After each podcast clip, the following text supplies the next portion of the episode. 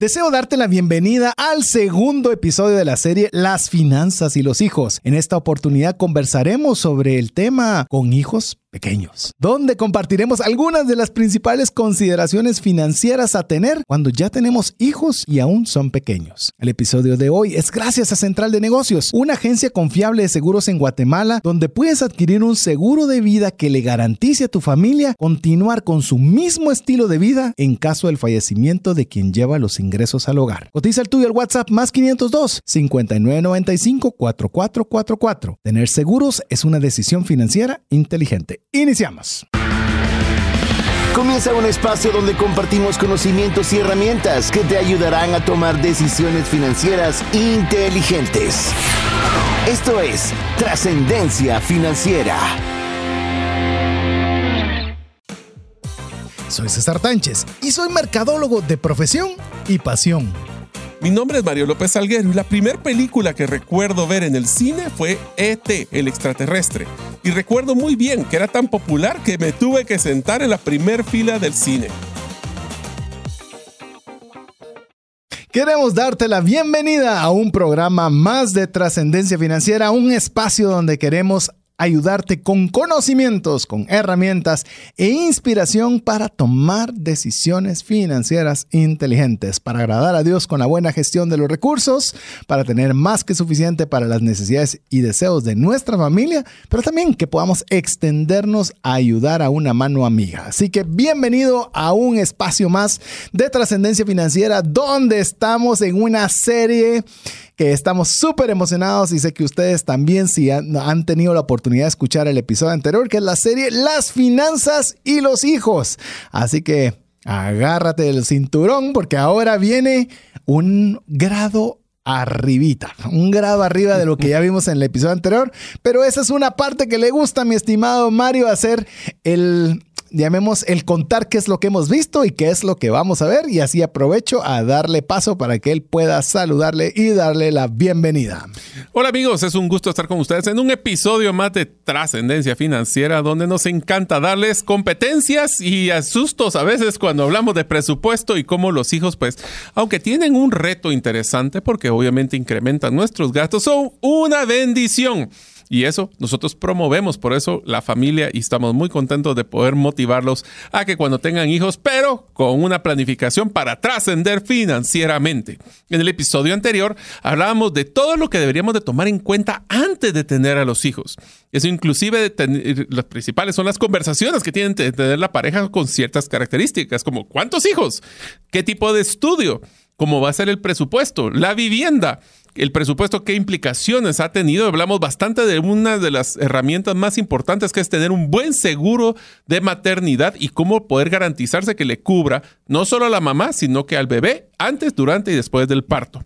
También hablábamos un poquito de la educación y ahora nos toca la parte de, bueno, nació el bebé, Ahora, ¿qué toca para prepararnos para que ese bebé tenga todas las características de una trascendencia financiera? Así es, así que ya no era un plan de, eh, de cuando vaya a tener hijos. Ya estamos. Ya están, ya son hijos pequeños. Valga la salvedad porque el último episodio lo vamos a hacer para hijos adolescentes. Así que ahorita estamos hablando eh, chiquitos que están en nuestra, llamamos casi nuestra entera supervisión. Así que son algunos de los elementos que le vamos a compartir para que usted pueda considerarlo en todo lo relacionado con finanzas. Recuérdese que si bien es cierto, el tema de familia, hijos y demás es muy amplio, es decir, hay muchos temas emocionales, hay muchos temas relacionales, sociales y demás, nosotros nos vamos a limitar al tema financiero, que es lo que compete para el tema del programa de trascendencia financiera.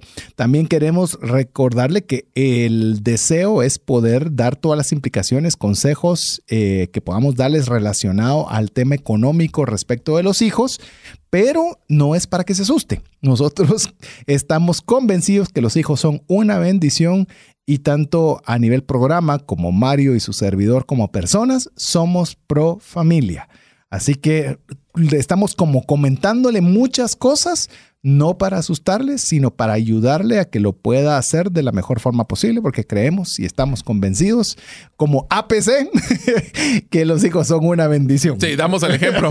los dos tenemos dos hijas, así que estamos tenemos dos hijas. Así que con eso vamos a estar eh, el día de hoy conversando sobre cómo poder llevar esas finanzas familiares, cómo planificar todas esas cosas que alteran la economía familiar. Y alteran no significa que la alteren mal sino que simplemente la modifican cuando tenemos hijos pequeños. Vos todavía tenés una hija pequeña, yo también todavía tengo una hija pequeña, así ah, que... La tuya es más pequeña que la mía. Yo pero sigue siendo aún, no, es adolescente. Ya, bajo el concepto, y ahí tenemos que platicar cabal para darle contexto de qué vamos a hablar en este episodio versus el otro.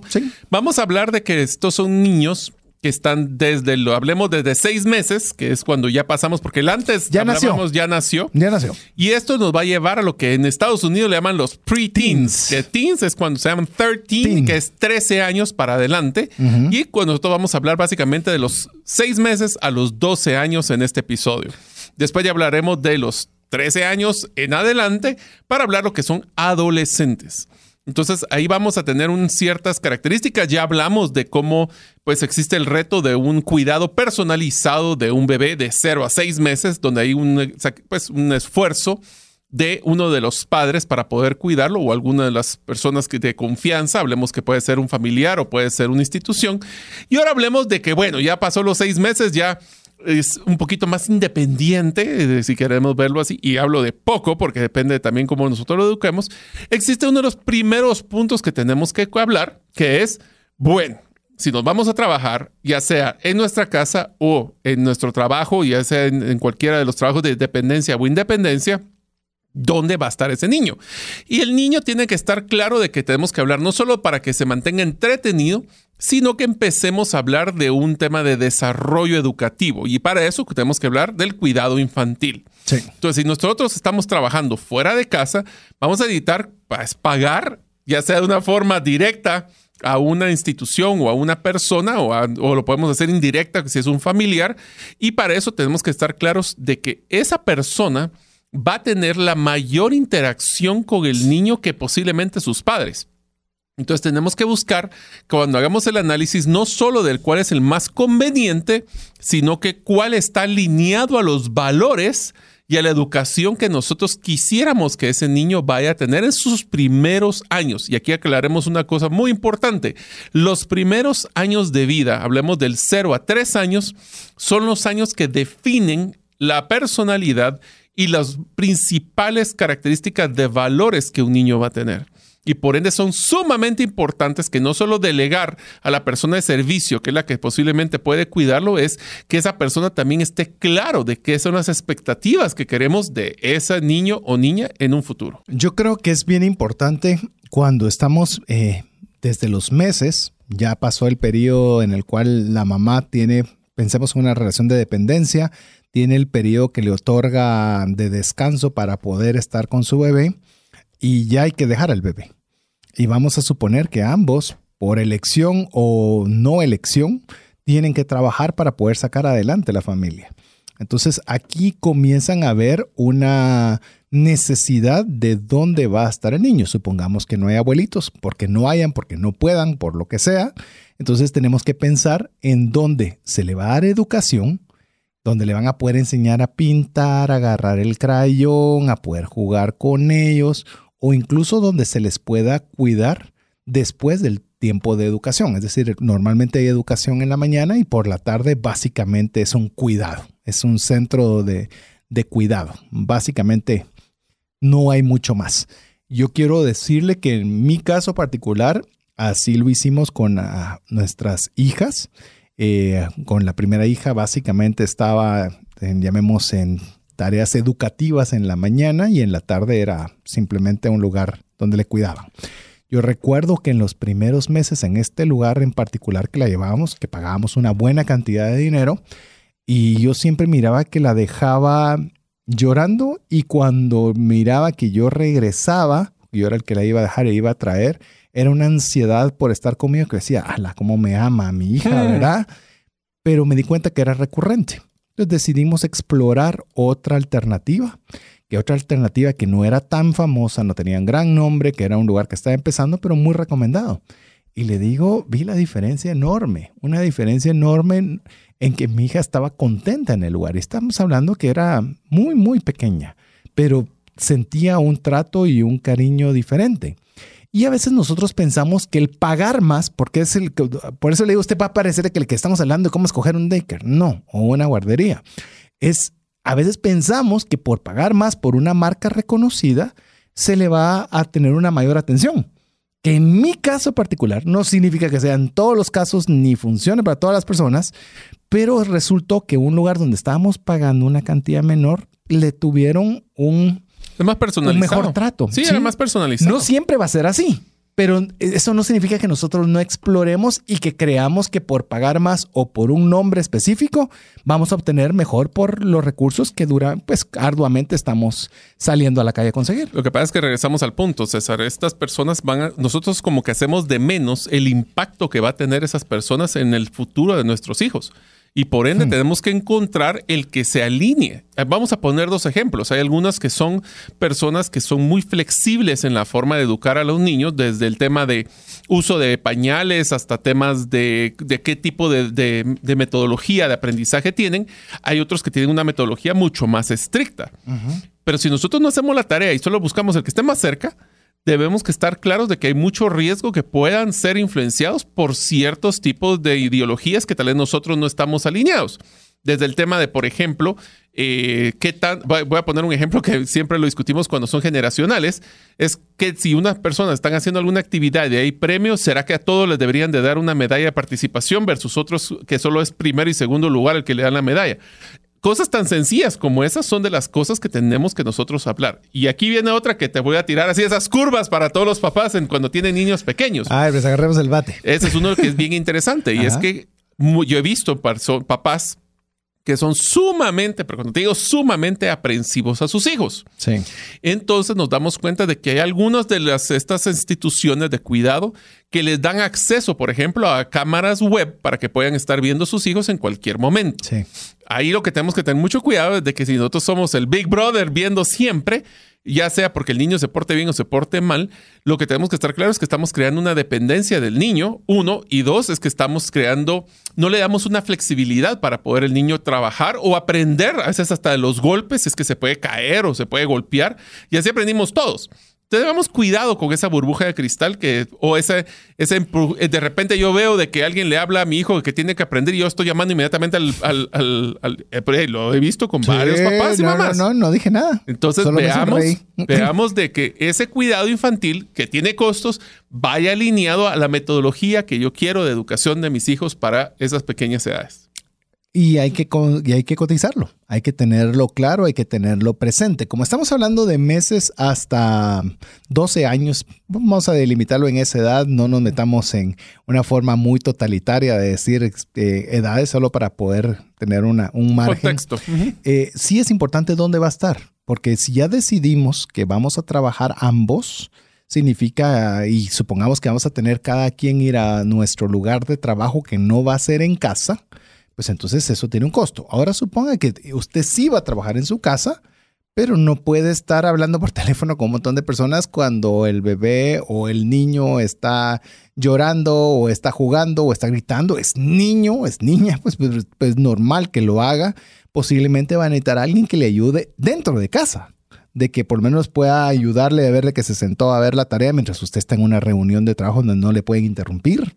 Inclusive, eh, yo he visto, y no sé si lo como lo has visto, Mario, también en el tema de, de casas ahora que tienen que tener ahora un espacio para oficina.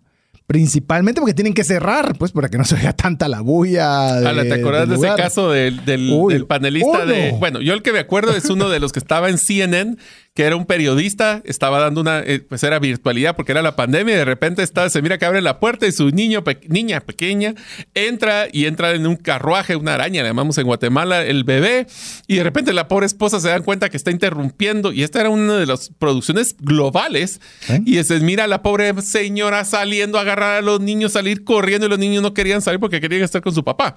Ese grado de complejidad también puede suceder si estamos trabajando en casa. Sí, que llamemos, llamemos antes era muy estricto, después se volvió demasiado flexible y ahora creo que estamos regresando al estricto. Entonces hay que tener un poco de cuidado, que son consideraciones. Por ejemplo, al momento que usted, si, si esa es su modalidad de trabajo y necesita movilizarse a un, eh, o está considerando movilizarse de vivienda, posiblemente el tener un espacio como un estudio sea algo muy importante porque es algo que le va a permitir estar la mayor parte del tiempo con sus hijos y poder tener la flexibilidad de trabajar en casa, pero teniendo también un espacio donde puede utilizarse para lo que es, para trabajo. Entonces ya, ya no solo es el comedor, ya no solo es la sala, que era donde todos implementamos nuestra oficina en la pandemia así. donde se pudiera. Donde se pudiera. Entonces, eh, es algo que es bien importante. Entonces, cuando estamos hablando del cuidado infantil, es algo que usted tiene que considerar y tiene que tenerlo muy presente. Pero no solo es eso. ¿Qué te parece si ahora, si vamos, eh, llamemos haciendo cambios así, algo mero, medio dramáticos con, con, las, con los tópicos que estamos haciendo, como por ejemplo este? La planificación de potenciales viajes en sus primeros años. ¿Por qué tendríamos que poner esto en la ecuación cuando estamos hablando de dinero?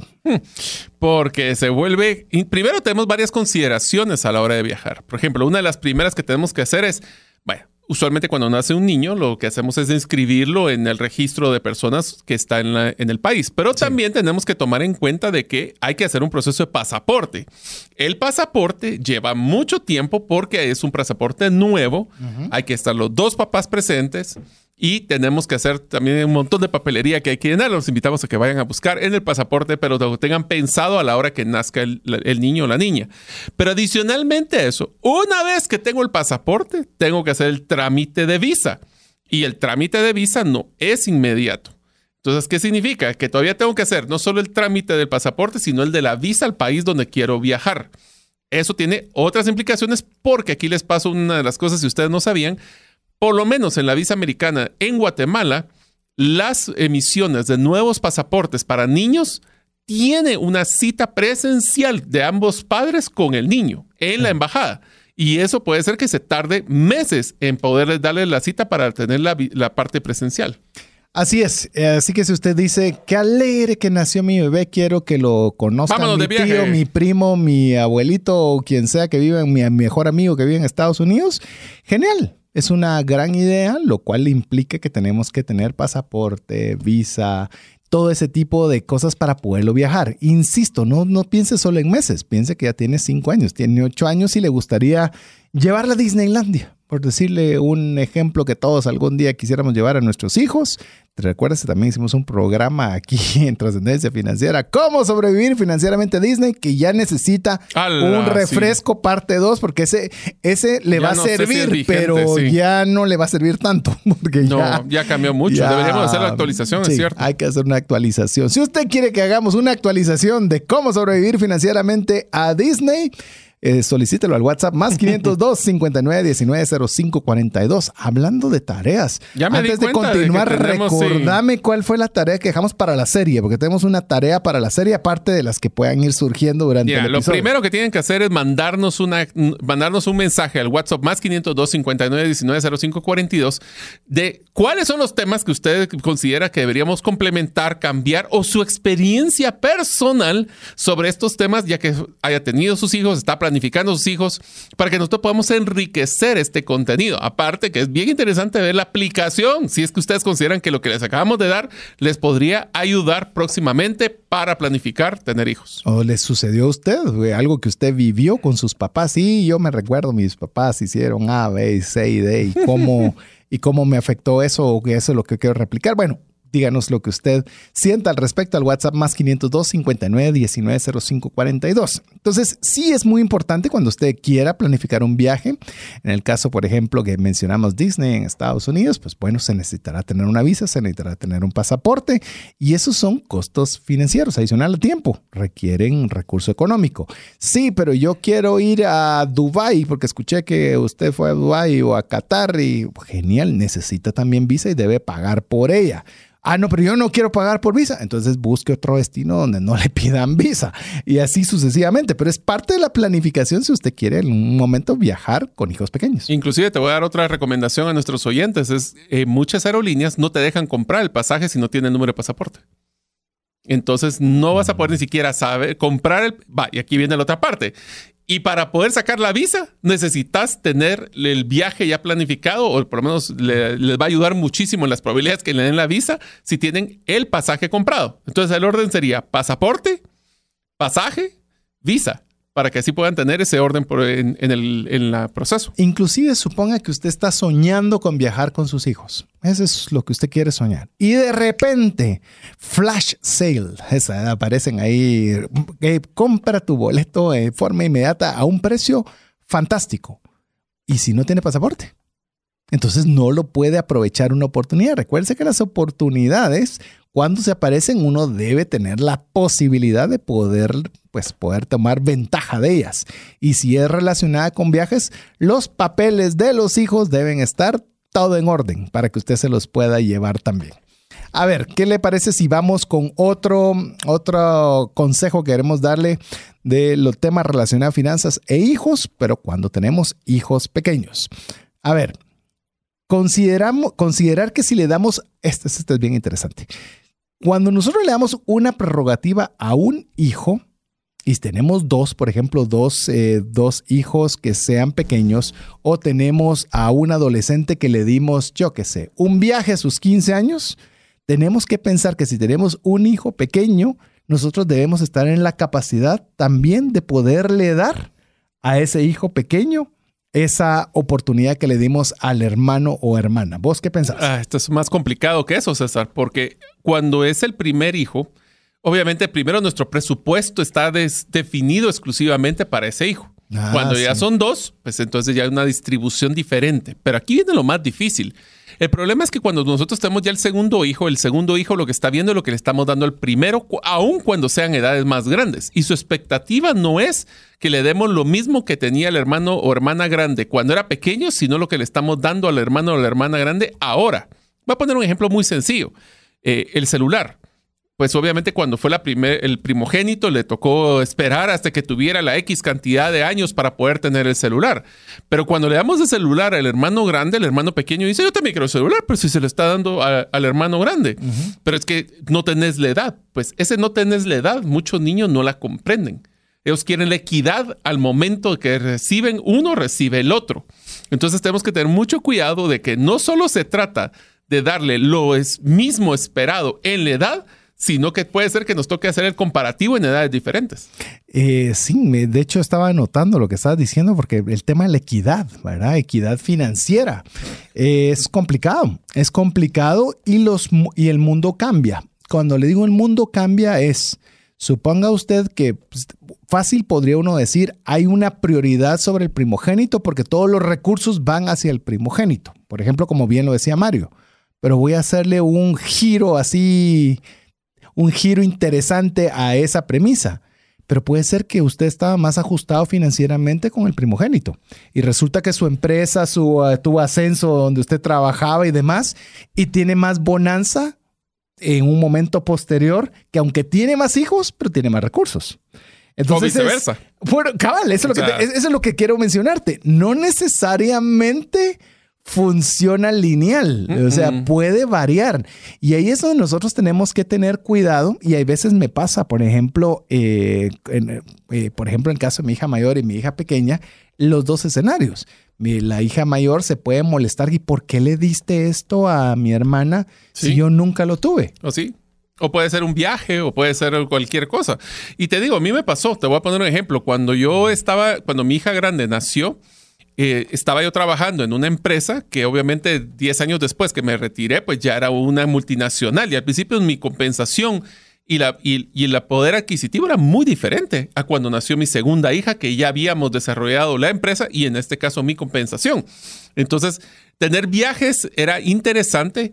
El tipo de viaje inclusive, por ejemplo, Disney no fue lo mismo cuando fue la primera, que fue un poco más austero, que lo que fue la segunda, que fue un poquito más de abundancia.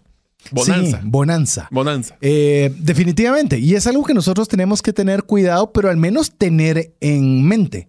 De decir, si yo voy a decirle que sí a este viaje de intercambio a mi hija, debo estar claro que mi hija cuando llegue a ese momento también, lo, va a querer. Como mínimo. Y tiene y, tendría derecho, no es una palabra que me guste utilizar, pero sí tendría algo por el cual buscar esa equidad. y es que, ¿sabes cuál es el problema con la... porque este es un tema de percepción también. Sí. Entonces, ¿sabes qué es el problema?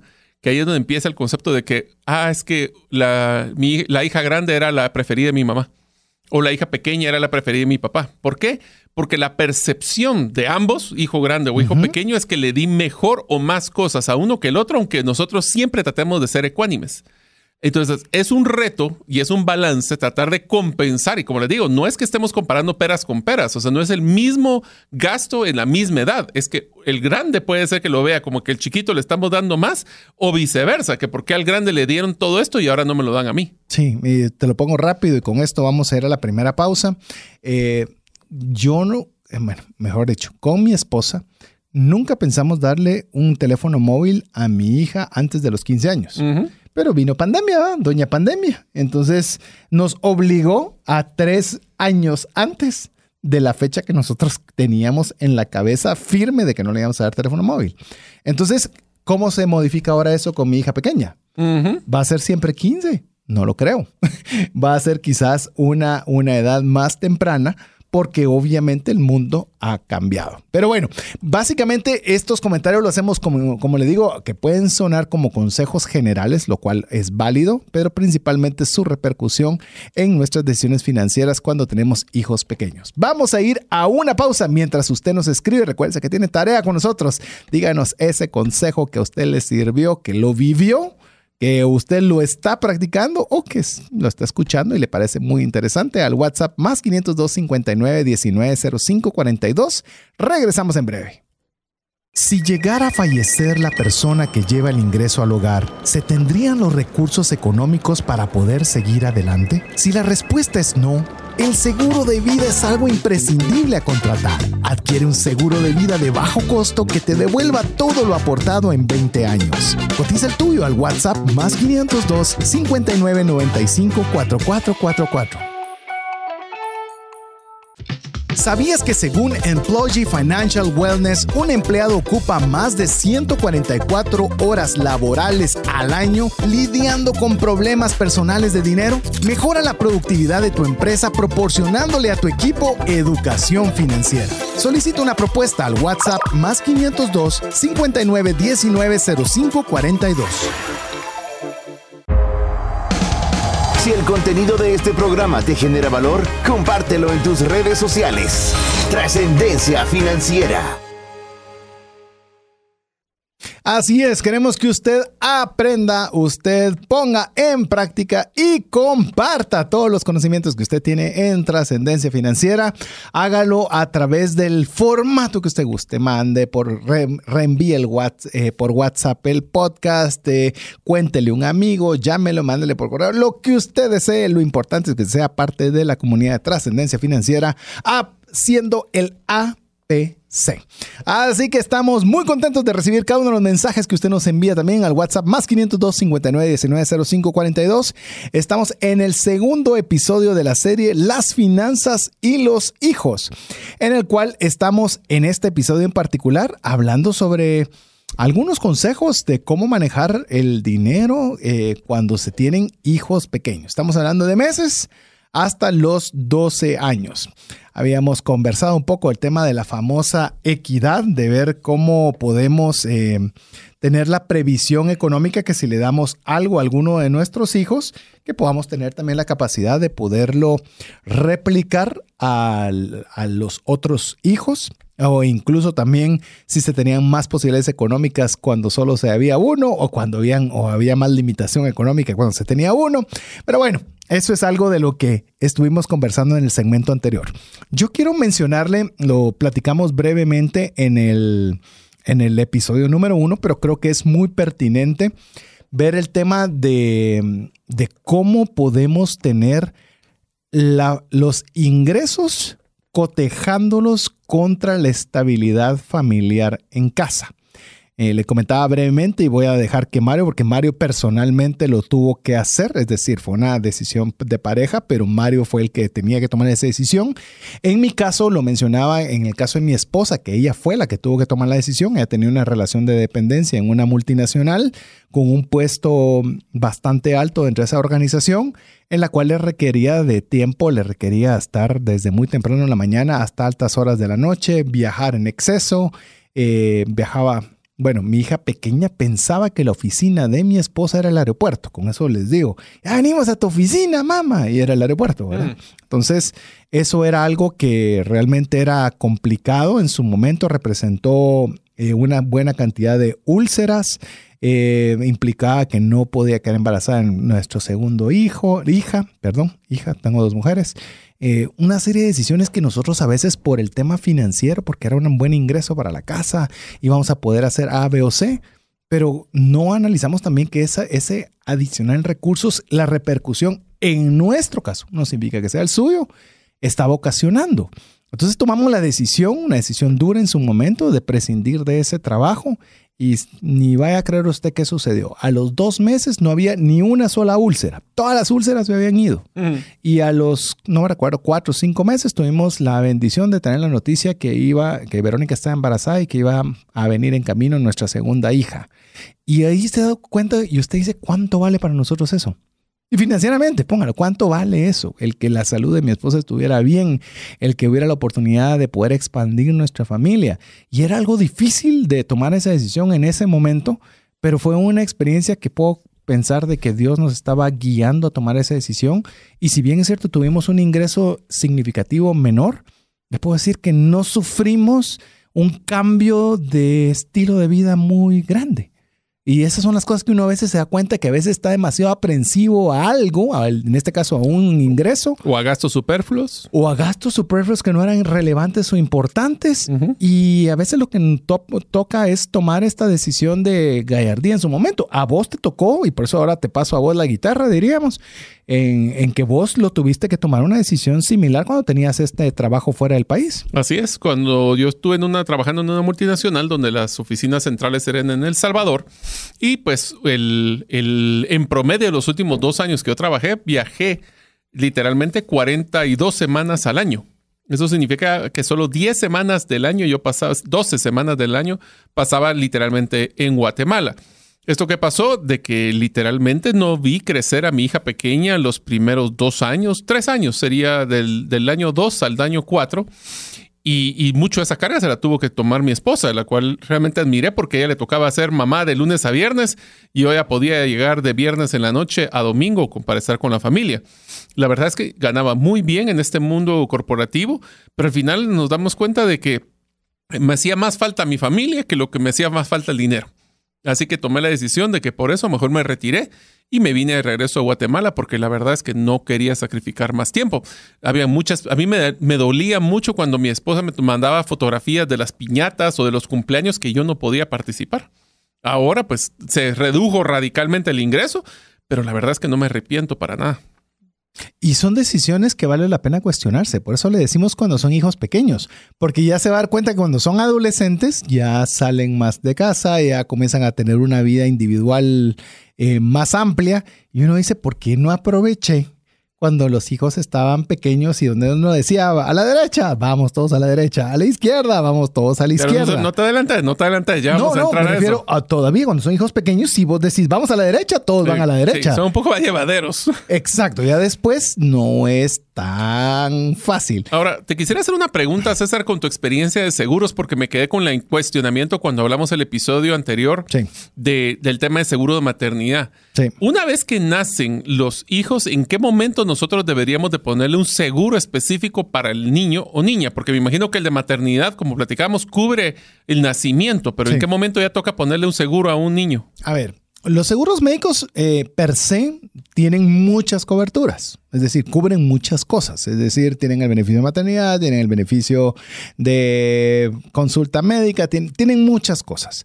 Cuando es antes de tener hijos, el beneficio de maternidad es clave, es decir, puede tener un millón de beneficios, pero el que hay que ponerle atención es a ese. Una vez ya salimos de la maternidad, es decir, que ya no pensamos tener más hijos, ya podemos concentrarnos en otro tipo de beneficios del seguro médico. En el seguro médico, miren, eh, no es ya tuve maternidad, ahora me deshago del seguro. No, porque el seguro de salud, y vamos a entrar si querés de una vez a lo que tenemos preparado, eh, temas de salud, perdón, seguro de médico cuando se tienen hijos pequeños es clave. Mire, solo con que le cubra pediatra. Es impresionante la cantidad de veces que va a tener que ir al pediatra, los costos del pediatra y por cierto, súper justificados, porque yo sí conozco a mamás y creo que más de alguna vez con la primera hija, con la segunda ya no, llamabas al pediatra a las 12 de la noche a las 3 de la mañana. hay que admirar a los pediatras. si ustedes, alguno de ustedes es pediatra, sí, aplausos para usted. porque no solo tiene que manejar al hijo que posiblemente está enferma, es que está la mamá que está aprensiva porque el hijo está enfermo. Y eso es a cualquier hora. Entonces, eh, entonces va a tener ese tema, algo que es bien importante, no sé cómo es tu caso, pero lo voy a poner, el tema de las emergencias con hijos pequeños, yo no sé por qué, pero siempre un montón. Yo le puedo decir, eh, desde una de mis hijas que estaba jugando con una pelotita, una canica o algo así, y se la metió en el oído dice, ¿cómo se puede meter una cosa esas en el oído? Se meten a la boca cualquier eh, cosa. Vos. Y ir de urgencia con una persona encargada para que pudiera con un instrumento particular podérselo sacar. Deshidratación. Alergias. Eh, alergias. Mm. Temperaturas. A veces están hirviendo en temperatura y no hay forma de cómo poderlo bajar. ¿Y sabe qué es el problema? Cuando eso se da, uno debería tener la tranquilidad de solo llevarlas a la emergencia y que ahí nos ayuden. Una de las principales cosas que pasan cuando empiezan en el colegio son fracturas.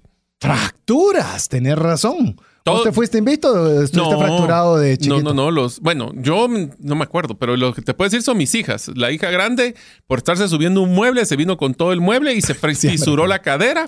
y la, y la chiquita fue en el tobillo, si no me equivoco, y andaba con la pierna enyesada. Así que las dos salieron invictas. Pues ya veo, son... No invictas, las dos cayeron. O sea, rompieron el invicto. Así es. Entonces. Eh, a ver, te lo voy a decir con una frase que muchas personas se ríen, los que me conocen, porque la digo a cada rato. Dice: Un adulto sin cicatrices es una infancia bien aburrida. Entonces, sí que significa es que es propenso a tener ese tipo de situaciones y los gastos incluyen reactivos como los que acabamos de hablar y las vacunas y todos los proactivos que son también, pues es un presupuesto interesante. Así que cuando, cuando se vienen este tipo de emergencias, lo ideal de tener el seguro es que usted no se preocupe por cuánto me va a costar y a dónde lo voy a llevar. Simple y sencillamente los lleva al mejor eh, ya sea hospital o médico que le pueda tratar y se acabó. El seguro se hace cargo. Pero en el tema específico eh, de, seguros, que aprovechando que me hiciste la pregunta con el tema del seguro médico, la respuesta concreta es hay que tenerlo para toda la familia, hay para todo tipo de presupuestos. Porque ¿cuál es el que yo debo agarrar? Hay Depende, Algo que me está llamando la atención, tal vez lo vamos a tener como una serie de, de aquí del programa Trascendencia Financiera, es cómo contratar adecuadamente seguros. No los beneficios, cómo contratarlo, porque es muy complejo y a veces no sabemos qué es lo que deberíamos tomar y bajo qué parámetros lo deberíamos hacer, pero bueno, ahí está todavía la idea. Entonces, seguro médico debe tenerlo, hay muchas alternativas de precio, busque la mejor que, que, se acople a su presupuesto, pero téngalo. Si no sabe con quién ah, abocarse, escríbanos al WhatsApp más 502 59 19 05 42 y con mucho gusto le, le envío los datos de la corredora. Y tenga algo que no se lo recomendé en el primer episodio, que es antes de tener hijos. Ahora sí se lo voy a recomendar, que es el seguro de vida. Ya no solo médico. ¿Pero para mí o para él? O, ambos. Puede ser ambos. Aquí va, la, aquí va la doble vuelta. La primera, para los papás acomode lugar. Mire, cuando usted estaba ahí solo por la vida bateando con lo que puede, pues ahí sale adelante como pueda. Pero cuando tiene un hijo, el hijo es, es financieramente, eminentemente dependiente. ¿Qué te parece esa? O sea, no puede sobrevivir sin los recursos de los padres. No, pues, somos dependientes totalmente. 100% dependiente financieramente de sus padres. Entonces, decime qué pasa si falta la persona que provee ese recurso al hogar. Hmm. ¿Qué pasa? ¿Qué va a pasar de los hijos? O sea, ¿qué? Póngase solo a pensar, si usted es la persona que está llevando el ingreso, y, y no importa si tenga mucho o tenga poco, y si tiene poco, todavía mucho peor. Puede decir, ¿y de qué viviría mi hijo, mi hija el día de mañana si yo no estoy? ¿De qué? ¿Cómo seguiría adelante? ¿Cómo se pagaría la colegiatura? ¿Cómo tendrían para comer? ¿Cómo tendrían para el ¿Cómo? Y si no hay una respuesta clara a esa pregunta, el seguro de vida es el mejor instrumento financiero jamás ideado para ver ese tema en particular. Los demás podría sí, podría no, pero este es crucial. Entonces recuerde que usted ya no tiene ahora un compromiso de seis meses tiene un compromiso con su hijo hasta que él se vaya de la casa. Y hoy día. cada día se va más tarde. Se va más. Y acabo de ver una estadística, ahí te voy a contar. Bueno, mejor te la cuento de una vez. En Portugal, ¿sabes a qué edad es la que están ahora como promedio retirándose el hijo de la casa? Eh, es el país que más. O sea, empecemos de que es el país que. 30 años. 33 años. Todavía en casa. Como, como diríamos en la Biblia, Jesús, por Dios mío a la edad de Jesús, cabalmente 33 años, imagínense. Pero bueno, es increíble. Entonces, nosotros tenemos que tener esa previsión económica que si no tenemos los recursos para que la familia pueda seguir como siempre sin el, ingreso que proveíamos, el seguro de vida es crucial. Recuérdese que ahora tiene, un, tiene hijos pequeños, un compromiso a largo plazo. Por lo menos que hayan recursos hasta que por lo menos llegue a la U. Pues la U ya podrá trabajar, trabajar y estudiar, ya podrá hacer algo, pero mientras tanto, ¿Cómo va a ser para continuar con el colegio y sus gastos mínimos mensuales? Pues bueno, el seguro de vida es una, o si no, podría ser la mejor forma para poder proveer estos recursos. Y Mario me preguntaba, ¿y debo contratarle un seguro de vida a mis hijos? Lo puede hacer. De hecho, es una, es una decisión financiera muy inteligente. Eh, el seguro de vida tiene dos fines. Tiene el fin de protección, que ese es el básico, es decir, si yo llego a faltar, va a proveerse recursos para alguien. Y usted va a decir, pero eso no cumple con un hijo menor, de que él, de que él, no le va a dar dinero a alguien porque sí. Sí, pero usted le compra el seguro de vida a un precio súper bajo, porque obviamente la persona es muy joven, que cuando llegue al, al, momento en que va a formar su propia familia, ya garantizó un precio súper bajo. Sí. Entonces, como papás podrían decirle, bueno, yo te voy a comenzar a pagar Es una buena herencia. Exacto. Y ya cuando llegues a tus 18, aquí está tu seguro, vos lo seguís pagando. Pero te mantiene un precio muy interesante. Te mantuve un precio que no lo conseguirías ni de milagro a esta edad. Súper. Entonces, sí es posible. Así que ya le hablé de los dos temas, eh, llamemos con tu pregunta, Mario, del tema de salud y el tema del seguro de vida, que en esta situación, como ya se lo pude haber tratado de, de ponérselo lo más claro posible es crucial y fundamental. Otro de los factores fuertes que van a encontrarse cuando ya los niños son pequeños y empiezan a pasar de los, del prísculo del nursery o como le llamen en cada uno de nuestros países a empezar ya el colegio es que se va a incrementar los gastos de educación. Tenemos que tomar en cuenta algunos costos como el de la primera inscripción, que es un bono que usualmente entregan al, colegio, las inscripciones anuales, que es lo que llaman también matrícula escolar, todo lo que tiene que ver con libros, uniformes y gastos relacionados a la educación, como por ejemplo tema de transporte, también es uno de los que también es sumamente interesantes. Pero quiero complementarlo con que... Ya lloro. No, sí, o sea, ese es otro. Ahora, voy a decir dos cosas con esto, solo para que tengas. Sí, dale. A ver, no, te lo digo rápido. y esto va todavía para unir a los que están en el primer, que estuvieron en el primer episodio, que todavía es antes de tener hijos. Todos creen que las matrículas y todo es en enero. Eh, no. Arrancan desde noviembre, septiembre, octubre, noviembre. Es decir, no lo vas a planificar enero. enero ya. Es que eso es lo que iba a decir. Esto se vuelve lo que llamamos unos gastos atemporales, que son gastos que se realizan una vez al año, que si no los tenemos en la vista, puede ser que nosotros tengamos un problema serio de endeudamiento. Y altos. Y son altos. Ah, y multiplicarlo por el número de hijos que tenés. Sí, se vuelve interesante el presupuesto. Inclusive te diría, también hay una tendencia bastante fuerte de que los niños a veces necesitan refuerzos educativos, donde tenemos que darle desde un tema de clases de refuerzo hasta temas de actividades extracurriculares, donde tenemos los famosos AGs para los que están en el colegio alemán, que son actividades extracurriculares como lo que es arte, música, deporte, natación. Miles. Y eso incluye dentro del colegio o si ustedes quieren poner a sus hijos a hacer alguna actividad fuera del colegio. Todo esto presupuesto porque si no son sustos. Sí, todas las actividades extracurriculares, todo lo que son hobbies, todo lo que... Deportes también. Sí. Deporte y arte son principalmente. Que todo lo que es para el fortalecimiento, ahora ya son también, ¿cómo es que le llaman? Destrezas y no sé qué. Miren. No sé. Eh, ah, bien, que les van a enseñar a hacer emprendimiento, que les van a ah, enseñar a hacer competencias, les van a hacer un montón de cosas. Buenísimas todas. Pero todas requieren un presupuesto, que a veces decimos, ¿cuánto pagamos de colegio? X.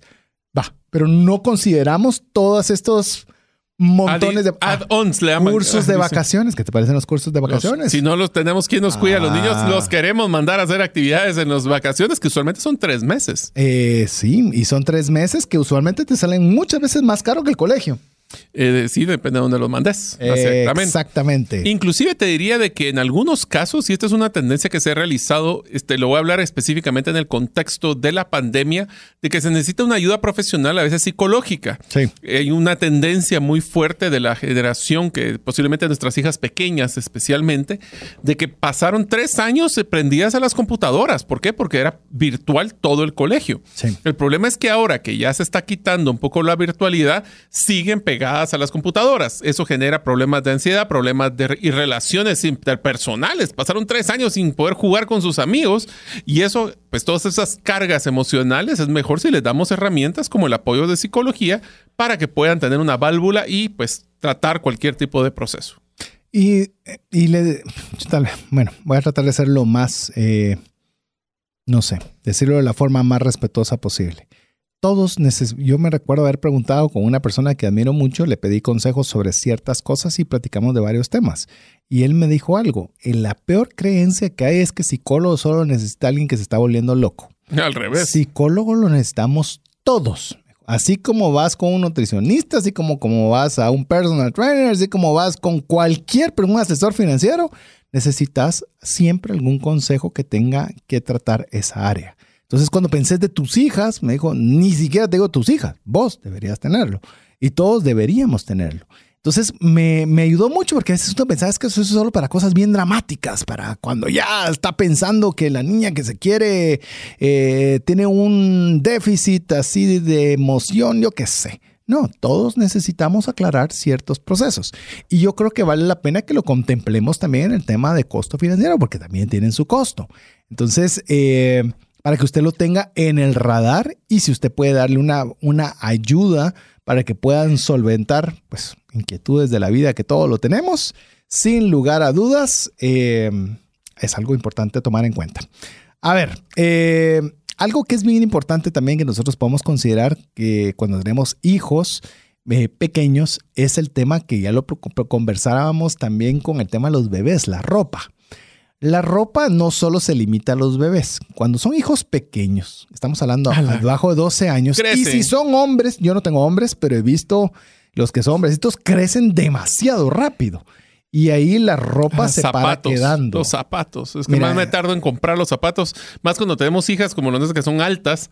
A la más me tardo yo en comprar el zapato que le quede pequeño. Es increíble. Y ese es otro presupuesto. Porque es más, de ropa todavía tendrías que todavía dividirle en zapatos porque hay zapatos de zapatos, tenis de tenis, ¿verdad? Entonces, me recuerdo hace poco, eh, nuestras hijas eh, con Mario, eh, ¿cuántos años? Bueno, todavía sigue, bueno, Angie estuve con, con voleibol, pero Michi no, ¿verdad? Tiene música, es, de la banda del colegio. Ah, bueno, entonces no te tocó, bueno, sí te tocó por el deporte. El tema es que mi, nuestros hijos tenían determinado tipo de zapatos tenis y cambiaron la duela del gimnasio y dijeron que no se podían mm. llevar la suela de X color y tenían que ser de tal. Y si imagínese que usted compró cabal los tenis que era de la suela del color inapropiado. Bueno, cuando estaban en el colegio, te digo de que el desgaste que tenían unos zapatos tenis era muy diferente cuando hacen deportes que cuando no lo hacen. Este dura mucho menos. Y te digo, y eso lo vamos a ver en los adolescentes, es son otro tipo de cosas, pero por ejemplo el desgaste ya no es tan grande.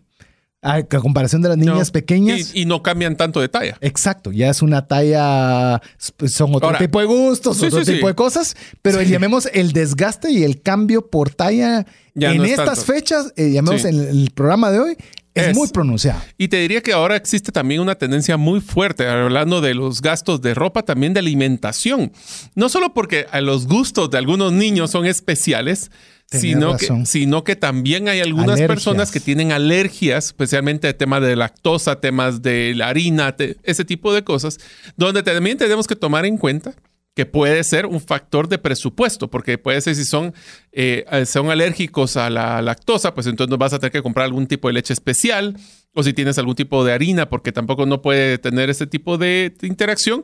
Pero al final es de hasta poder comprar no solo comida de, de, pues, comida rápida, sino que quieren una comida más eh, que no todos les gusta, pero a los niños que les gustaría comer sano, pues tienen que tomar en cuenta eso. Inclusive con lo que estás diciendo, fíjate que es bien importante. Recientemente platicaba con una persona que me decía, em, es que me han, me han subido las facturas de, de, cuestiones médicas a mi presupuesto. Le decía, ¿y por qué no, no, no tenés un seguro? Le digo, un seguro médico. Me dice, es que sí lo tengo pero estas situaciones particulares no las cubre el seguro. Como por ejemplo que no están creciendo a la velocidad que deberían, que hay alergias, que hay, eh, por ejemplo, también cuando ya comienzan, que eso lo vamos a ver en el, otro episodio, que comienzan a ver que ya ciertas comidas les ponen los granitos en la cara. O sea, es decir, cosas que no, no te me adelantes porque eso pero a lo que a lo que voy en este caso de la alimentación tenés razón. Antes, eh, bueno, te lo pongo así, cada cuánto cuando vos estabas en estas edades, cada cuánto salían a comer ustedes fuera de casa. Vos. Eh, yo, vos cuando estabas en estas edades. Ah, constantemente. todos los domingos. Bueno, los domingos. Cuando estabas pequeño. Sí. Va, yo iba una vez al mes cuando le pagaban a mi papá. Ese era mi. Nosotros el domingo era el único día que era así como oficial, el domingo a mediodía. Ahora decime cuál es la dinámica en tu casa. ¿Cada cuánto se come fuera? Tratamos de bajarla, pero, unos dos, tres veces por semana. te das cuenta. Entonces, esa, esas salidas a comer fuera implica que la comida, la, la, calidad de la comida, el tipo de alimentos y todo afecta el organismo. No estoy diciendo que sea bueno o malo, sino que simplemente ocasiona alergias, ocasiona un montón de cosas que repercuten financieramente en toda la, la gestión de, de ingesta alimenticia para cuando son chiquitos. Ahora, una de las cosas que vamos a hablar ante el siguiente segmento es que uno de los temas más importantes que ustedes se dieron cuenta de lo que le pasó a César y a su esposa y a mí con mi esposa es que tenemos que invertir tiempo conscientemente, perdón, queremos invertir recursos para poder pasar más tiempo con nuestra familia, especialmente porque son chiquitos y les voy a ser sincero, en un abrir y cerrar de ojos, los niños crecen y no quiero que a ustedes les pase el concepto que a mí me pasó de arrepentirnos de no haber estado presentes en esas épocas. Así que vamos a hablar de cómo podemos nosotros manejar nuestras finanzas para poder ganar el recurso más preciado y valorado por los niños, que es nuestro propio tiempo. Y te podría decir, irrecuperable. Exacto. El dinero lo puedes recuperar. ¿Perdiste dinero? Pues lo recuperas. Te, costará, pero lo recuperarás. ¿Perdiste tu vehículo? Mm, podrás hacer un esfuerzo y tenés ese o uno mejor. Pero, el tiempo, perdido... Nadie lo recupera. Nadie lo recupera. Y lo lloran todos los santos. Así es. El, tiempo es algo que nosotros tenemos que tenerle muchísimo cuidado y es de lo que vamos a conversar al regresar, recordándole que usted puede siempre estar en comunicación con nosotros. Usted tiene una tarea asignada desde el episodio 1, donde usted nos comparte un consejo de algo que tenía relación con el dinero, pero que usted aprecia que hicieron sus papás hacia usted o que usted está ah, trabajando hacia sus hijos o que mejor aún también si usted es algo que le ha parecido lo que hemos comentado hasta el momento. Más 502 59 19 05 42. Mientras usted nos escribe, lo dejamos con importantes mensajes para usted. Una sola enfermedad puede acabar o destruir considerablemente el patrimonio que te ha tomado una vida construir. No permitas que eso suceda y contrata un seguro de salud que te permita tener acceso a los mejores hospitales del mundo y con cero deducible en hospitalizaciones en Guatemala. Solicita una cotización al WhatsApp 5995 4444. ¿Deseas aprender a invertir en criptomonedas y no sabes por dónde iniciar? El curso Realizando tu primera inversión en criptomonedas te guiará desde cero hasta realizar tu primera inversión. No necesitas experiencia o conocimiento previo. Adquiere el curso en herramientasprácticas.com e ingresa el código Bitcoin Economics para poder obtener 5 dólares de descuento. Apliquemos juntos el APC de trascendencia financiera. ¿Qué significa APC? Aprender, practicar y compartir. APC, aprender, practicar, compartir. Si usted se considera de la comunidad de trascendencia financiera, no basta con escuchar el programa. No basta por eh, que usted diga que qué bien está. Usted tiene que aplicar el APC, que es aprender, poner en práctica y compartir de la existencia del proyecto. Así que si usted hace esas tres cosas, no solo le va a ir bien a usted en todo lo que practique, porque eso es un principio que le va a servir en todo aspecto de su vida, sino que usted puede ser orgullosamente un miembro de trascendencia financiera. Así que bueno, este, Mario eh, dejó el llamemos el tema sobre la mesa, sobre cómo podemos hacer para ganar el recurso más importante que tenemos, el cual, quiero decirle, usted tiene la misma cantidad de recursos que Elon Musk, que Bill Gates, que Warren Buffett, el que usted quiera, ni uno tiene un minuto más de vida que usted. Todos tenemos si hoy este día tiene 24 horas, todos tenemos las mismas 24 horas. Lo que va a establecer que el, resultado va a ser cómo usted aprovecha ese tiempo. Y ese tiempo eh, lo tenemos que evaluar también en tema financiero cuando estamos hablando con hijos pequeños.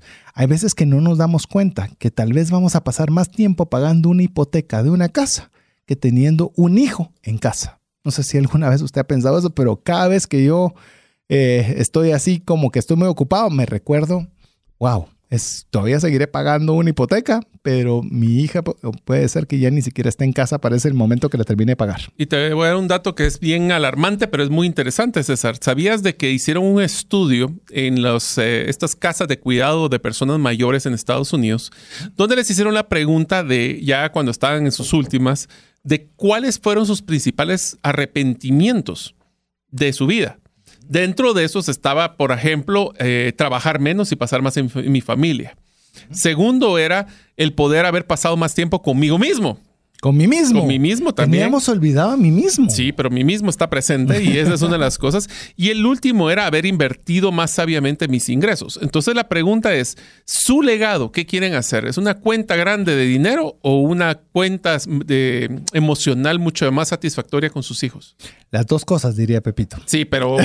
pero si tienes que escoger... no, es que lo que pasa es que este es el balance y la lucha constante. Queremos los recursos para nuestros hijos, pero también queremos pasar tiempo con los hijos. Y ese es un conflicto que nos hace sentir sumamente, eh, eh, ¿cómo diríamos? Es cuando estamos conflictivos, o sea, es un conflicto interno y que tratamos de, no arrepentirnos de lo que vamos a dedicarle más tiempo uno al otro. Eso me hizo recordar que lo mencioné brevemente en el episodio anterior, cuando estábamos buscando este terreno en la antigua con mi esposa, queriendo tener un lugar de descanso para poder tener con la familia. Cuando nos dimos cuenta, ante la pregunta ácida de mi esposa, me dijo, pues sí, sí es un terreno genial, pero tiene que estar la casa y todo construida para que la podamos disfrutar con nuestras hijas, si no, ¿para qué la queremos?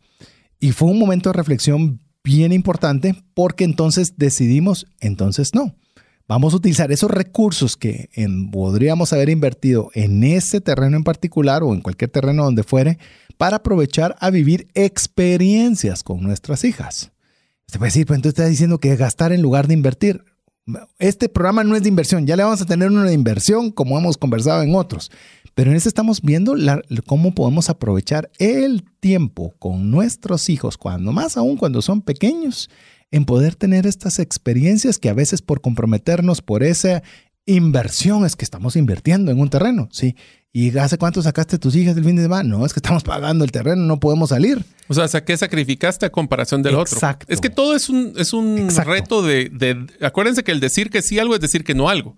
Si digo que sí a la hipoteca, puede ser que le esté diciendo no a otros presupuestos que hubiéramos podido gastar, como viajes o otras cosas. Por eso, lo que nosotros queremos ahorita comentarle con este punto es cómo podemos hacer nosotros dentro de nuestras posibilidades para poder tener el mayor tiempo posible con nuestros hijos pequeños para poderlos disfrutar, para poder estar con ellos, que al final de cuentas es lo que más desean. Yo le voy a decir algunos y les, se los vamos a poner con el ejemplo. Aquí hemos estado a puro APC. Aquí eh, no nos hemos referido, creo, a, o muy poco a ejemplos de terceros. Aquí estamos hablando principalmente de los nuestros. Le digo el primero, cercanía del trabajo a la casa. Este para nosotros ya lo comenté brevemente, estábamos en un lugar de mucho tráfico, lejano de donde estábamos trabajando y tuvimos que sacrificar una propiedad, una propiedad propia por ir a rentar a otro lugar cercano al área de trabajo con tal de tener tiempo para poder estar en familia. Y sabe lo que, lo que no estaba tan presupuestado, es que lo que nos ahorramos en tiempo, lo que nos ahorramos en gasolina, lo que nos ahorramos en mantenimiento de los vehículos, lo que nos ahorramos en comida, lo que nos ahorramos en un montón de cosas, compensa de sobra ese movimiento. Oiga bien, financiero. Si bien el fin era tener tiempo para poder compartir en familia, el beneficio financiero fue absolutamente genial. Y le diría de que no solo es el tema de la cercanía del trabajo a la casa, es también, por ejemplo, uno de los ingresos que algunas personas tienen que es fuerte en su presupuesto son horas extras, como lo que es trabajar fuera de horario o trabajar fines de semana. Eso también inclusive es parte de lo que debemos de analizar de cuando tenemos una oferta laboral, si nos dan flexibilidad de horarios, inclusive por las tardes. Les voy a poner un ejemplo que es parecido a lo que hemos hablado anterior, pero un poquito diferente. Horarios de separados o cruzados. ¿Qué quiere decir esto? ¿Cómo es? Y te, digo porque tenemos una persona de tu oficina que hace esto, de que no es lo mismo que si sale a las cinco y media de la mañana para estar a las 7 de la mañana, porque su hora de entrada es esa, y salir a las 4 de la tarde, el tráfico que manejaría comparado con hacer el mismo proceso para saliendo y entrando a las 8 y saliendo a las 5. Las horas pico son muy diferentes. Entonces, ese tiempo desfasado también le da la flexibilidad para poder pasar todo un tiempo la familia. Y el otro, hay algunos casos de algunos trabajos que son sumamente estrictos con temas de vacaciones. Solo puedes tomar vacaciones porque se cierra la empresa los últimos 15 días de diciembre, versus cuando yo quisiera tomar las vacaciones. Entonces, todas estas flexibilidades son las que nos van a decir, ¿podemos tener el tiempo de calidad que queremos con nuestra familia o no? Y, lo con los hijos chiquitos. Y voy a poner otra vez el ejemplo, el APC, y como es posible que escuche la persona de mi oficina este programa, pues lo podrá validar igual. Eh, se toma demasiado tráfico si sale a las 5 y nosotros quedamos que solo está presencialmente mediodía. a partir del mediodía se retira a, a, seguir la segunda jornada de trabajo en su casa, lo cual a la hora que sale es una hora de tráfico razonable. Hoy día las palabras razonable y mucho son tan, tan, tan especiales, pero es mucho mejor que si saliera a las 5 de la tarde que llegaba dos, tres horas después. Entonces, son cosas en las que usted puede platicar y, con, y conversar. ¿Para qué? Para poder tener mejor tiempo de calidad con su familia. Ahora, en el tema de que decía Mario, las horas extras, también hablemos de los fines de semana. Usted está trabajando adicional entre semana, trabajando fin de semana. Y no le digo que tenga otro trabajo, es que se lleve el trabajo de entre semana llevándoselo para el fin de semana. Y trabaja todo el sábado y está todo el domingo. Y entonces la pregunta es, ¿está en casa pero está presente? Es decir, ¿hay tiempo para poder realmente compartir con la familia o no? Y le voy a decir algo y se lo digo con muchísimo respeto. Si su situación financiera es extrema, enhorabuena. Hay que hacerlo con tal de mejorar la situación financiera. Pero si su situación financiera es buena, vale la pena recapacitarlo si el precio que está pagando en familia es un precio adecuado por tener un ingreso adicional. Entonces, vale la pena. Por eso cuando se está joven, cuando se está soltero, cuando está casado aún sin hijos, es cuando usted debe darle con todo. ¿Por qué? Para poder tener después esa flexibilidad cuando vengan los hijos. Y no porque sean una carga, porque lo repetimos bastante, es para que usted tenga la oportunidad de disfrutarlos. Porque recuérdese que son un préstamo. Los hijos son un préstamo. Primero, préstamo de Dios hacia usted, número uno. Número dos, después resulta que se van a casar. Y entonces eh, fue un préstamo que pasó por un tiempo muy limitado. Entonces tenemos que tomar decisiones que nos permitan, eh, por ejemplo, le digo, yo antes tomaba muchas actividades de conferencias, de actividades profesionales pagadas en fines de semana. Tomé la decisión de no hacerlo. Son raras las que yo decido que sí voy a aceptar y muy eventuales. ¿Por qué? Porque quiero estar en casa. Y usted diría, ¿pero qué hizo? ¿Solo vio una serie de televisión con su hija? Pues está el solo, el solo es relativo, ¿verdad? Eh, en mi caso es muy importante y el tenerle presente. Así que le animo a que usted haga todas aquellas cosas que usted pueda para ganar tiempo y compartirlo con su familia. Financieramente hablando, le estamos diciendo, ni siquiera es programa familiar otra vez. Ahora, yo quisiera que nos enfoquemos en el tiempo que nos queda, César, en dos grandes bloques que es no solo el concepto de, bueno, cómo me preparo financieramente con los hijos pequeños y los gastos que hemos platicado, sino cómo le enseñamos esa educación financiera a los hijos. La primera que te diría es si nosotros deberíamos de darle una mesada a los hijos o no. Te voy a decir, en mi caso, yo decidí no darles mesada porque lo que quería era de que primero ellos sintieran que todo, se lo, se los dije como me dijo mi papá, yo a ustedes les voy a dar siempre lo que necesiten y nunca les voy a dar todo lo que me piden. Entonces, ¿qué es lo que decíamos con la mesada? Yo prefiero mejor enfocarlos a tratar de hacer emprendimientos pequeños y que aprendan el valor del dinero a través de esto, que el hecho de que tengan un ingreso que no les costó pero esa es mi filosofía como, como familia, que puede ser muy diferente a la que ustedes tienen. Pero lo importante aquí es, la pregunta es, ¿deberíamos dar una mesada y de esa mesada deberíamos de enseñarles a ahorrar?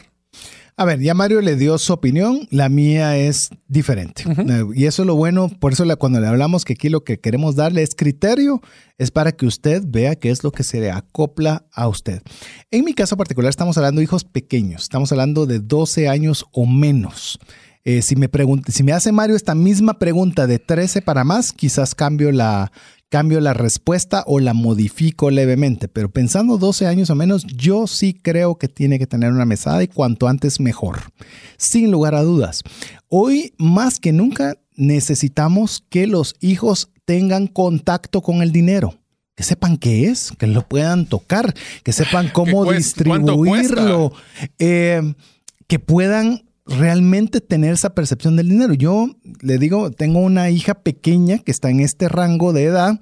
Eh, que salió comerciante. Ella, pues, no le tuve ni que enseñar emprendimiento. Ya necesitaba dinero, salía y vendía y obtenía dinero. Está bien, pero tenía que darle alguna cantidad que ella pudiera saber cómo utilizar porque muchas veces a nosotros no nos dieron dinero. mira, es que necesito un cuaderno, es que necesito un, necesito, necesito, y siempre dando, dando, dando, dando. Quiero un Tortrix, quiero una, un pastel, quiero, todo le dábamos, pero nunca hubo una gestión de uso de dinero. Entonces yo sí creo que es importantísimo hacerlo, desde chiquitos con una alcancía. Desde una alcancía, que yo sé que la alcancía es más caro de lo que quizás vayan a meter en dinero, sí, pero es una forma física tangible donde hacemos un hábito. Me recuerdo que eso lo tuvimos hasta que bajarle las revoluciones en casa porque ya se volvió impuesto. Cada vez que llegaba un abuelito había que darle de comer al cochinito, ¿verdad? Y entonces le pedían a los abuelos, mira, no tenés que darle de comer a... Eran gatitos, en nuestro caso no era cochinito, eran gatitas. La gatita tiene hambre, no le vas a dar de comer. Entonces ya era un impuesto de entrada para cada uno de los abuelitos o visitantes y ir a darle de comer a la, gatita alcancía. Escucha, que hacer tu peaje en la casa sí está duro. Era duro, cabal, pero era una forma de que pudieran ver tangible cómo lo podían hacer. Yo le voy a dar mi recomendación. Ya Mario dijo que él no daba mesada. Yo sí le puedo decir, de la mesada, se le voy a dar porcentajes. Usted si cree que debería seguir este camino de tener mesada, bienvenido. 10 ahorro. 10%, le voy a decir lo que yo 10% del total. Lo que yo hago usted cambie porcentajes, vea usted cómo lo quiere hacer. 10 para ahorro, 10 para la iglesia, 10 para dar, 10 para generosidad y el 60 lo pueden gastar en lo que quieran, como quieran, sin preguntar, discrecional. Eh, si quieren se lo gastan de juntos, si quieren lo guardan y lo, guardan, y lo acumulan y se lo gastan todo después, como ellos quieran. Yo pensé que la primera vez que le daba yo mesada a mi hija, dije, va a estar feliz porque no tenía nada ahora va a tener seis, por ponerle un ejemplo.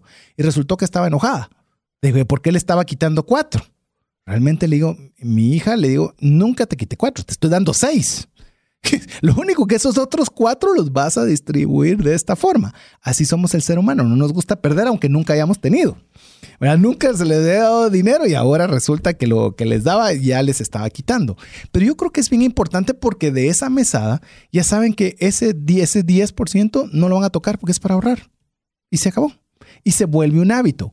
Esos 10 para a la iglesia, a mí le digo cuando van a la iglesia, se ha dado cuenta que casi siempre cuando, pues, esto a, a prepandemia, pero oye, y solo rebotan las moneditas. Nunca oye casi siempre billetes. ¿Por qué? Porque estamos acostumbrados a dar de lo que nos sobra y de lo poco y de lo menos. Y eso se lo estoy diciendo yo, de como yo lo hago en mi casa. Usted eh, tome sus propias decisiones.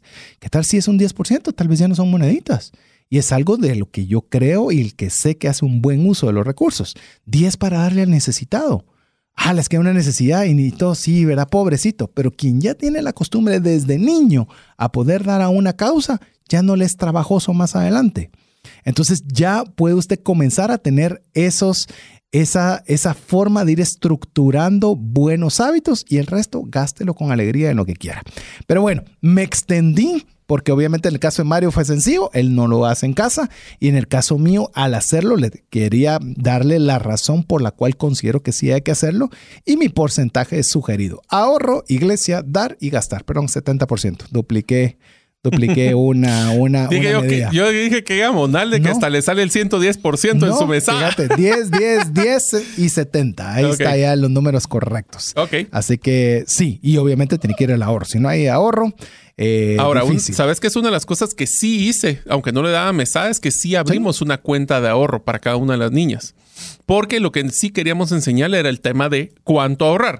En este caso, pues nosotros lo que hacíamos es que cuando ellos, y tal vez voy a entrar más después en el tema de cómo los motivamos a ser emprendedores desde pequeños, pero efectivamente el tema del ahorro les enseñó algo que es bien importante. Ajá. Paciencia. Ah, sí. Y, y resiliencia. No, te voy a este hacer la pregunta, ¿y para qué estoy ahorrando, papá?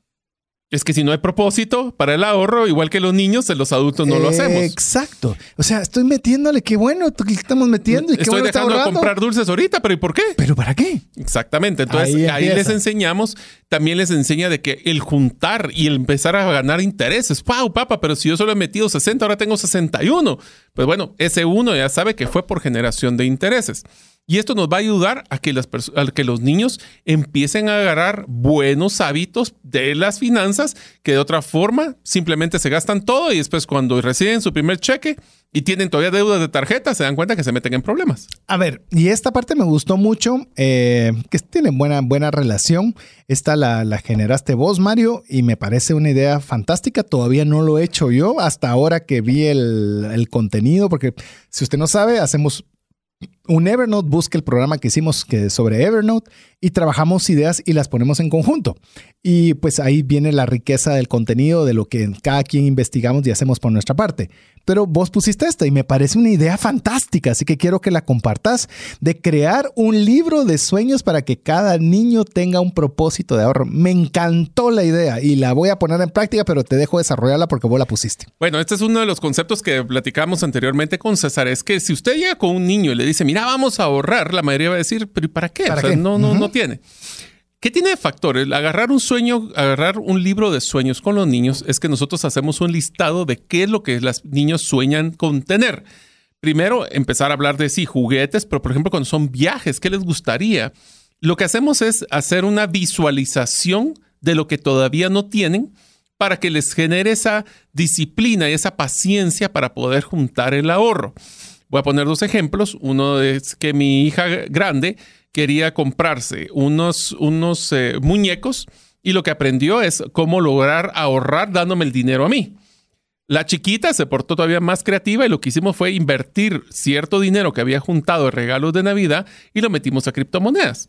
Entonces la chiquita ya sabe cómo invertir en criptomonedas, por ejemplo. A mí me tocó al revés. La chiquita no quiere saber nada de Bitcoin, la grande sí. Así es. Y Son personalidades diferentes. Pero te digo una cosa, la chiquita después le enseñó a la... Estaba triste la grande porque no tenía tanto dinero como la chiquita. Así que también aprendieron a hacer esto. La importante aquí es visualización. Los niños son inquietos, los niños tienen una atención corta, pero si los enfocamos a tener esos sueños y la tangibilidad, y aquí te voy a poner todavía una estrategia secundaria del tema del libro de sueños. Hagan su listado de todo lo que quiere soñar el niño. Obviamente el niño tiene un contexto que no puede soñar lo que nunca ha visto. Entonces también pueden exponerlo a ciertos sueños como poder en algún viaje, por ejemplo a Disney que mencionaban, poder comprarse algún tipo de prenda o algún tipo de pin, etcétera. Después de eso, lo que hay que hacer, y aquí se vuelve interesante, es que si ustedes tienen una cuenta de ahorro en un banco, se vuelve muy intangible para un niño. ¿Qué tal si ustedes ponen un termómetro en su casa donde van a ir colocando cuánto dinero va en la cuenta de ahorro? Entre más visual sea ese libro, entre más visual sea qué, tan, qué tanto han avanzado, mejor va a ser para poder tangibilizar y generar esa disciplina de ahorro que queremos de los niños. De hecho, en lo que estabas hablando, comencé a hacer mi, mi, mapa para hacer este libro de los sueños para los niños, porque, ¿saben? No es algo que no conozcamos ambos. De hecho, hicimos serie que se llama Despega tus sueños, búsquela, es una de las series más escuchadas del programa de trascendencia financiera, pero lo hacemos en adultos lo hacemos en adultos. Qué genial poderlo hacer con los niños chiquitos. Y lo interesante de los niños chiquitos es que así les vuela la cabeza. Tienen cualquier cantidad de sueños que a veces nosotros como adultos y padres somos los que a veces somos los que limitamos esos sueños. Qué mejor hacer es, y hasta se me ocurrió, le comparto lo que se me está ocurriendo mientras veía a Mario y mientras tomaba mis notas para que vea que yo también tengo mi papel y lápiz. En este caso es computadora en el Evernote. Pero ¿qué tal si usted hace un sueño y pone, este es mi sueño? ¿Y qué tal que hacemos un listado? Estado? ¿Qué se requiere para que se cumpla ese sueño? ¿Qué voy a hacer al respecto? ¿Y cómo medir mi progreso? Le sumo un adicional. En la oración de la noche, cuando está orando por su hija para, que duerma bien, que tenga un buen descanso, ¿qué tal por orar por esos sueños? Usted puede decir, eh, tanto usted o su hija, puede irle a Dios que pueda cumplirse ese sueño que tanto tenga. Imagínense el poder que tiene poder inculcar eso desde chiquitos, menos de 12 años. Eso tiene una repercusión, no se olvídese de la financiera, que seguro la va a tener, porque imagínese que este niño va, va, a crecer pensando que lo que él tiene que hacer para cumplir lo que sus sueños es hacer su libro de sueños. ¿Qué es lo que deseo? ¿Cómo lo voy a conseguir? ¿Qué pasos debo dar? Voy a pedirle a Dios por su ayuda y voy a llevar un control de lo que estoy avanzando. Hecho. Se vuelve tangible un intangible. Así es. Así, que, ya lo tengo anotado y ya es parte de mis tareas el hacer ese libro de sueños para el propósito del ahorro. Aparte que son, son conversaciones mucho más interactivas y si quieres pasar tiempo. Sí, es un, es un buen tiempo para pasar con familia. El otro punto que también creo que para que vale la pena antes de que cerremos el tema con los niños chiquitos es que debemos de tratar de que hagan un programa de emprendimiento. Te voy a poner la historia de mi hija grande que vos creo que te la comenté. Mi hija grande pues tendría tal vez unos 6 o 7 años y tenía el entusiasmo porque como no le daba mesada que quería juntar dinero. Entonces quería hacer un proceso. Bueno, algunos de ustedes ya escucharon, pues con la familia de mi esposa, pues tiene un vivero. Y entonces mi esposa le dice, bueno, ¿sabes qué? Eh, trabaja en el vivero, pero ella no estaba tan pequeña que no le gustaba mucho. Y lo que le dijo entonces, ¿sabes qué? Te voy a dar esta plantita, tú la reproduces y las plantas que vendas en el vivero vamos a ir 50-50. Bueno, entonces todos los días se levantaba la niña chiquita antes de ir al colegio, iba a ver sus plantitas, la regaba, estaba muy contenta, pero se dio que era mucho trabajo. Entonces lo que hizo fue que habló con uno de los jardineros del vivero, lo subcontrató para que le diera el mantenimiento y ella, sin hacer nada, lo que hacía es que le daba un 20% de sus ganancias al jardinero para que le cuidara las plantas y ya se quedaba como el 80% de sus ganancias. Y lejos de regañarle, porque alguien no. puede decir, es que lo que ella tiene que aprender es cómo trabajar y cómo cuesta el dinero.